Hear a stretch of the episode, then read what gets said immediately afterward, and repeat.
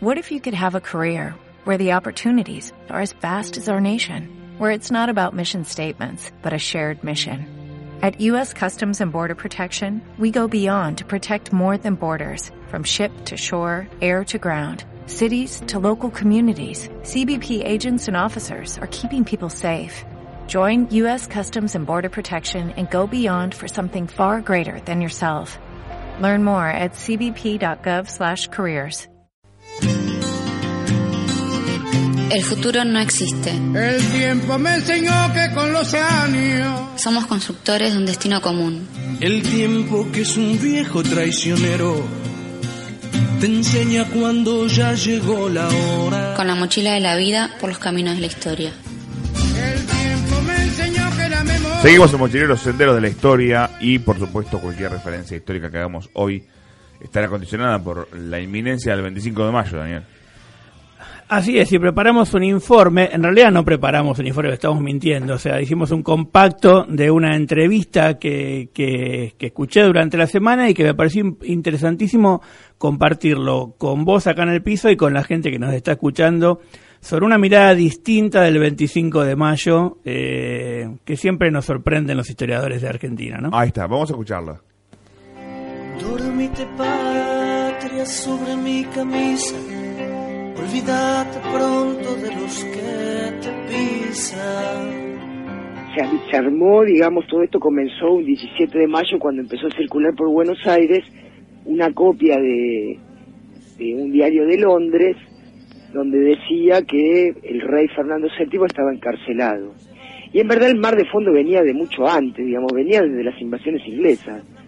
Pues es que acá había mucho contrabando, comercio con los ingleses, digamos, bueno, todo eso fue haciendo como un mar de fondo. Y entonces, bueno, cuando llega esta noticia se empiezan a armar como alianzas, digamos. Si por un lado estaban los que defendían a los españoles a rajatabla, ¿y quiénes eran? Y eran los funcionarios. Eh, la burocracia conducida por el virrey, las familias ricas liga- ligadas al, al monopolio comercial. Te voy a decir algunos apellidos. En ese grupo estaban los Martínez de Oz, los Pinedo, Ocampo, los de Sica, Sáenz Valiente, Arana. Pero bueno, frente a este sector se, se armó como una suerte de coalición democrática que integraban los que admiraban al liberalismo francés y eran antiabsolutistas, estos eran los abogados Mariano Moreno, Juan José Castelli, Manuel Belgrano, había médicos como Convergerich, había curas como Manuel Alberti, José Grela, Juan Aparicio, y además tenían el ejército que estaba conducido por Cornelio Saavedra y que se había formado a partir de las invasiones inglesas. Este rejunte es el rejunte revolucionario. Quiero llevarte como cuando era otro y te lucía flamante sobre el guardapolvo. al principio no hablaron claramente de separarse de, de España, pero bueno, tras los sucesos de mayo, triunfa este, este rejunte que te dije recién, y le encarga esta junta a Mariano Moreno, se cree que también Manuel Belgrano colaboró en esto, armar un plan de operaciones, hoy diríamos un programa político, hoy diríamos una plataforma, y cómo iba a actuar esta junta respecto de todo lo que tenía que resolver. Estos intelectuales tenían ideas, y las ideas que planteó Moreno no les gustó mucho, y ahí es cuando empezó el, el famoso tema de la grieta, que no es de ahora, es de entonces. Dormite patria que los corazones te harán de almohada para tus pulmones. Vos sabés que ese plan de operaciones, durante años y más años, supuestamente se había perdido. Digamos, el que el primero escribió nuestra historia, que fue Bartolomé Mitre, a partir de documentos, con lo cual hay quienes dicen que en verdad Mitre lo vio y lo encanutó. Bueno, lo cierto es que Moreno lo que dice es, acá lo que hay que hacer es empezar a producir para poder eh, recaudar y también para que la, gran cantidad de gente que vivía en el territorio, cuando digo esto no estoy diciendo el territorio argentino, estaban hablando de todo el virreinato del Río de la Plata, ¿no? que llegaba hasta Bolivia. Esto era para ellos el territorio. Bueno, había que generar ocupación para producir y también para que puedan comer toda esa cantidad de habitantes. Sí, Moreno dijo textual, dice, se pondrá la máquina del Estado en un orden de industrias, lo que facilitará la subsistencia de miles de individuos. Alrededor de 200 o 300 millones de pesos serán empleados poniéndolos en el centro mismo del Estado para desarrollar fábricas, artes, ingenios y demás establecimientos, como así la agricultura, la navegación, etcétera. Claro, entonces le dice, bueno, muy lindo esos 200, 300 millones, ¿de dónde van a salir? Y entonces él contesta que es preferible apropiarse de 500 o 600 millones de pesos de los mineros del Alto Perú. Dice, esto va a descontentar a 5 o 6 mil individuos, pero las ventajas van a recaer sobre 80 o 100 mil. Y lo que le está pidiendo, está diciendo es pongan, pongamos impuestos a las minas y con eso vamos a poder desarrollar lo otro que había planteado. Y mira esto qué interesante lo que dice.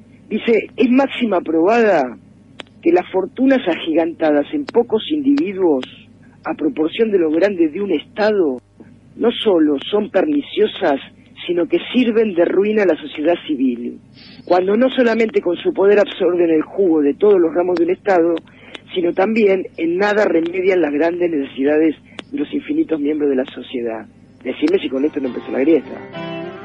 Quiero ayudarte porque siempre es invierno y no tenés un techo y están los lobos sueltos. Malena, Carlitos Gardel y los caudillos, las madres de los pañuelos y los hijos de mis hijos. Belgrano ya lo venía diciendo, vos sabés que Belgrano era el secretario del consulado. Y él desde ahí, 1794 te hablo, presentaba memorias cada año diciendo lo- las cosas que había que hacer para desarrollar este territorio. Y tiene algunas cosas muy interesantes, por ejemplo, el tipo ahí defiende el medio ambiente, dice que hay que cuidar, no dice medio ambiente, ¿no? Pero dice hay que cuidar los montes, no se puede desmontar arbitrariamente. Habla de la educación de las mujeres, Belgrano, dice, pero eh, es la mitad de la población y, y están este, condenadas a la indigencia. En verdad era gente realmente muy visionaria. Por supuesto chocó contra los intereses. Rápidamente esta alianza se desarmó. Ahí Saavedra, que era el que encabezaba el ejército, quedó de este lado y a Moreno lo mandaron a una misión eh, a Europa y que además a partir de ahí se desató una feroz persecución contra todos los morenistas eh, que habían quedado en el gobierno y los fueron aislando para bueno quedarse con, con el ejercicio del poder. Está en el Archivo General de la Nación. Dormite patria, que suena la radio y alguien que te... Eh, la verdad, impresionante, ¿eh? 48 años antes de que se publique El Capital ah, impresionante. de Marx. Impresionante. O Impresionante. sea que los marxistas son morenistas en realidad. En realidad Marx hace una lectura de un montón de, anteriores, que seguramente Moreno también ha leído. El problema que tiene Mariano Moreno es que se muere, Daniel. Ese es el tema.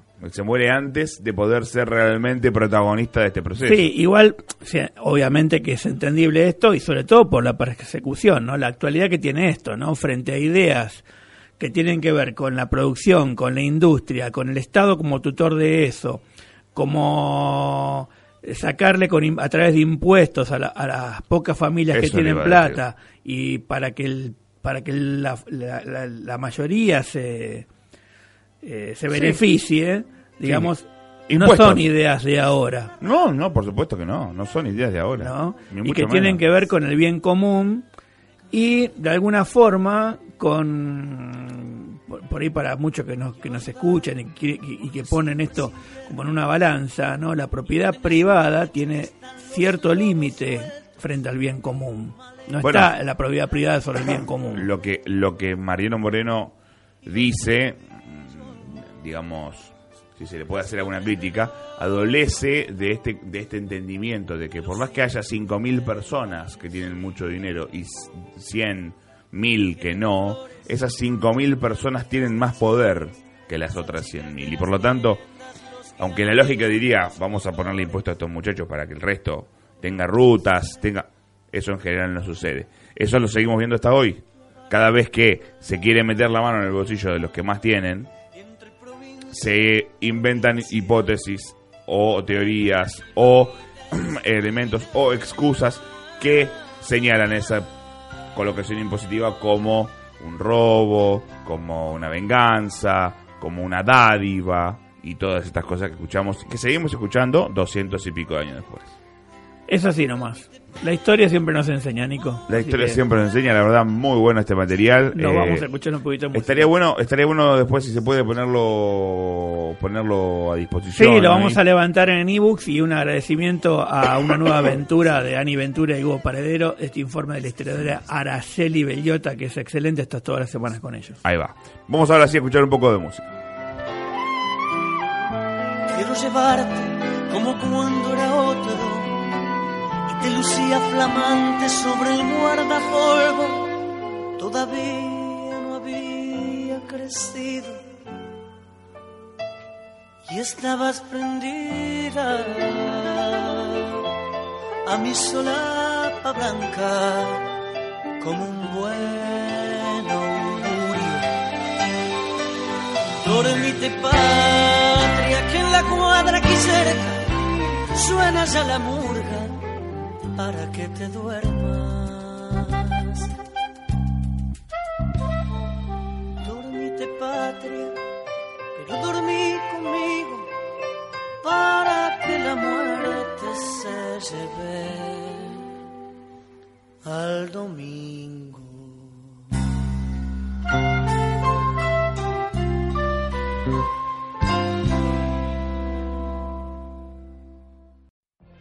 What if you could have a career where the opportunities are as vast as our nation, where it's not about mission statements, but a shared mission? At U.S. Customs and Border Protection, we go beyond to protect more than borders, from ship to shore, air to ground, cities to local communities. CBP agents and officers are keeping people safe. Join U.S. Customs and Border Protection and go beyond for something far greater than yourself. Learn more at cbp.gov/careers.